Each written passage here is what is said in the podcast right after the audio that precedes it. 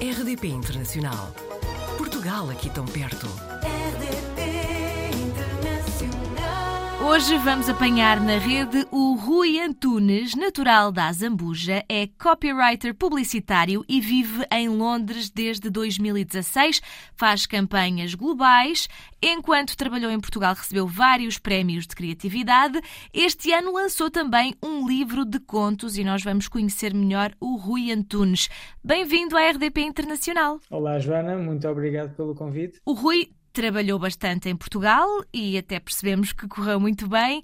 Como é que foi a decisão então de ir para Londres? A decisão de vir para Londres era, era algo que já, que eu que já, já tinha planeado ou que já era uma, uma, uma ambição minha eh, a nível publicitário, até porque desde cedo percebi, apesar de ser algo que eu gostava de fazer em Portugal, percebi que era um, um mercado não muito grande e então essa, esse apelo de ir para um, um, país com uma cultura maior, com a possibilidade de trabalhar em campanhas maiores em marcas internacionais, sempre foi algo que, que eu via de bom grado, uh, não só pelo, pelo estímulo e que, que isso ia ser para a minha carreira, uh, mas também por essas oportunidades de, de trabalhar num, num sítio diferente, numa cultura diferente. E Londres sempre foi uma cidade que me apaixonou desde, desde a primeira visita, portanto, desde aí hum. que, que houve essa ambição de tentar tentar tentar fazer carreira cá também. Mas no fundo, a publicidade é comunicação e de repente o Rui teve que adaptar a forma de comunicar a outra língua, não é? Sim, sim, sem dúvida. Esse era, aliás, era um dos maiores desafios e, e talvez medos desse choque, eh, digamos assim, porque uma coisa é quando estás a, a trabalhar na tua língua, língua materna, claro. e, especialmente na comunicação, sendo talvez tipo uma das coisas mais fundamentais é saber como, como comunicar e não só a ti, mas também as, as, marcas ou as campanhas que estás a fazer na língua que tu falas desde, desde que nasceste. Uh, outra coisa é estás a, a, fazer o mesmo no nível profissional e, e com uma exigência muito, muito grande, uma língua que, embora eh, eu tinha tido a sorte de, de, aprender desde, desde cedo, em escolas particulares e, e, tudo mais, mas sentes sempre o receio de será que és capaz, será que vais conseguir ou não fazer o mesmo numa língua que não é tua, quando, sabendo que a exigência ia ser sempre muito grande. Claro, até porque há toda uma questão cultural que depois se sente na forma como comunicamos, não é? Exato, exato. E essa, essa parte cultural é algo que, por muitos filmes ou séries ou, ou uhum. livros que, se vá lendo durante a vida, só quando realmente se vive essa cultura no dia a dia e se começa a enraizar um pouco mais na, na tua rotina, é que tu começas a ganhar e a perceber eh, essa cultura e como é que as coisas funcionam e às vezes certas expressões ou certas maneiras de comunicar que, que não é o que tu aprendes na escola, obviamente, que é como as pessoas falam no dia a dia. Todas essas nuances e esses pequenos pontos, só, só quando estás a viver nesses países e, e experiencias essa cultura e essa língua todos os dias, é que tu vais vais conseguindo enraizar também e, e usar depois no, no teu trabalho, que, que, é o meu caso. Sabemos que, vou ter. Passo a publicidade, não é? Gostava de saber como é que surgiu esta oportunidade de fazer o anúncio da Rexona, neste caso, para o campeonato do mundo de futebol no Qatar. Exato, exato. Basicamente, eu mudei agora há relativamente pouco tempo para uma agência de publicidade que se chama CSM, que basicamente só trabalha com, com marketing desportivo, que faz muitas as parcerias ou as ligações entre o, os atletas e as marcas e depois toda a comunicação que vem daí. Uh, e então o nosso primeiro, ou o meu primeiro trabalho nesta, nesta agência foi uh, realmente esse, o briefing para fazer o, o vídeo ou a campanha de, de lançamento para o Mundial uh, do Qatar 2002 da Rexona, in, apesar de eles não serem um dos patrocinadores principais do,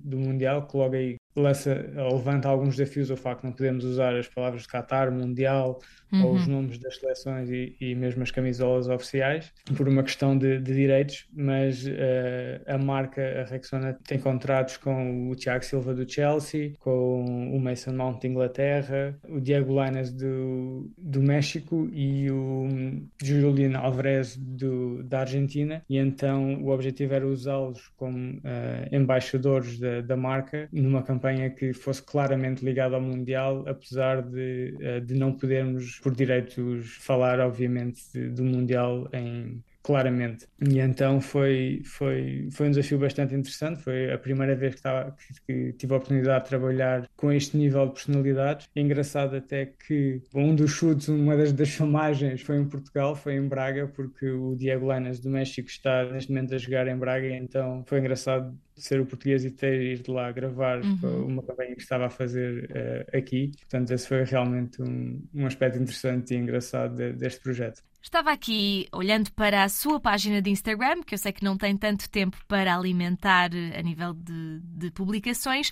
mas é engraçado porque se nota logo que é uma página voltada para a escrita, mas depois tem uma identidade visual muito específica. Sim, obviamente a escrita é uma da, da, das paixões e algo que eu não só no trabalho, mas fora dele também gosto de, de, de desenvolver e, e, espero continuar a fazer, mas a fotografia é também uma, uma das outras paixões e então acho que por vezes, mais até no Instagram, surge essa possibilidade, muitas vezes quando, ou quando vou na rua ou quando vejo alguma coisa que fotografo e que me lembra de uma história ou que me, que me inspira a criar uma história e acho que foi isso que eu tentei fazer com o meu Instagram, até mais nesta, nos últimos, nos posts mais recentes, o objetivo é sempre, era, é, é sempre esse de não ser só a fotografia, mas a história que sou capaz de criar uh, ou que me inspirou a criar quando a tirei. E acaba por ser uma boa plataforma para divulgar o lançamento deste novo livro de contos,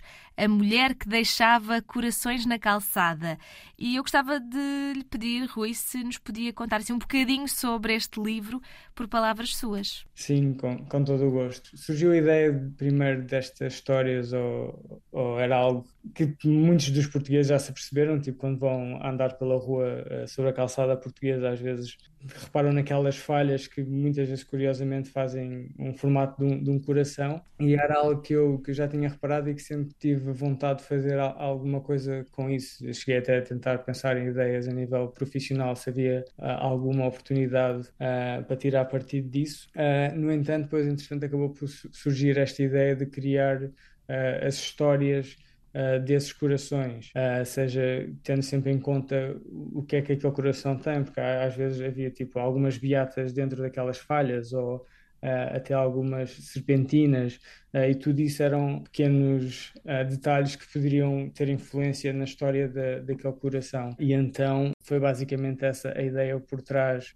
do que começou por ser apenas um, um, um blog onde eu me desafiava todas as semanas ter uma história nova baseada num novo coração que tinha encontrado, que tinha fotografado pelas ruas de, de Portugal e então que depois mais tarde com, com o incentivo uh, de alguns amigos e familiares de, de tentar uh, ir mais longe e passar de, de, do online e tentar uh, tornar essas histórias num, num formato físico e publicar um livro. Esse blog chama-se Pedra Papel é sim, algo sim. que vê a fazer com mais regularidade e, se tiver tempo para isso, como é óbvio, transformar as suas publicações em páginas de livros físicos? Sim, eu acho, eu acho que sim. Uh, não sei se possivelmente neste mesmo formato desta, destas histórias, acho que uma vez agora que tenho este livro com, com 13 contos, com 13 histórias Acho que sinto que há outras ideias que gostava de desenvolver, que não tenham necessariamente como ponto de partida uh,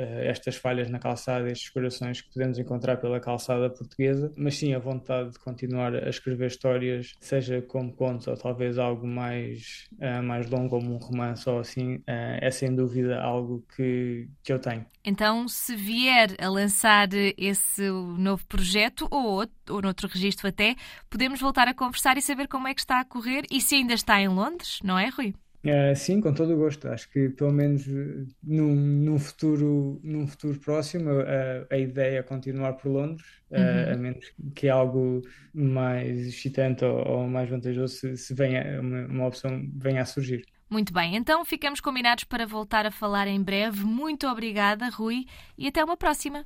Muito obrigada, Joana, foi um prazer. Portugal ao alcance de um clique.